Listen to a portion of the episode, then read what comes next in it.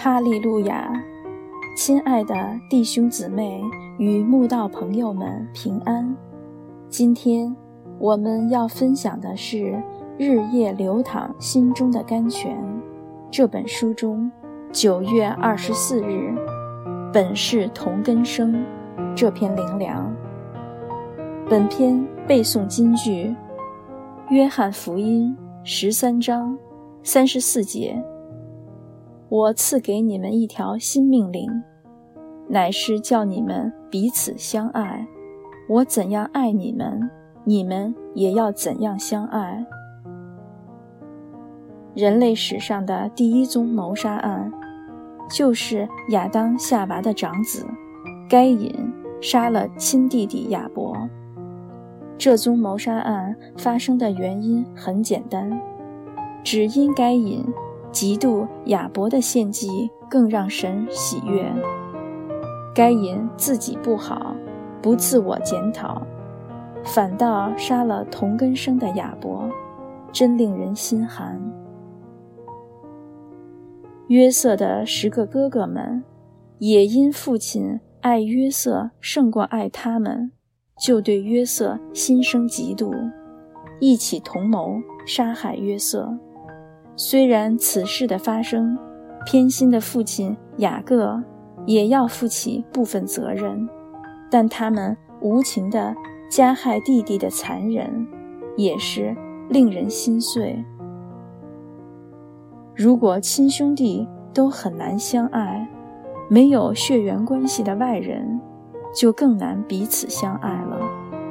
但神却给了我们一条新命令，要我们。彼此相爱，就像他爱我们一样。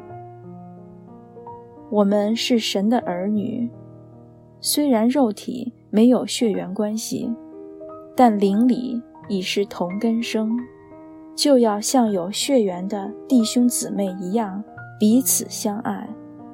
千万不要彼此嫉妒、怨恨、相害、相争，大家互为肢体。各有恩赐，为神所用，更当彼此扶助，互相欣赏。凡事只要看别人比自己强，就能免除嫉妒、排挤、恨人、害人之心。一代枭雄，曹操的儿子曹植，才华洋溢，聪颖过人。大哥曹丕。一直很嫉妒他。后来，曹丕得了王位，就要求曹植必须七步成诗，不然要将他处死。还好，曹植才智过人，果真七步成诗。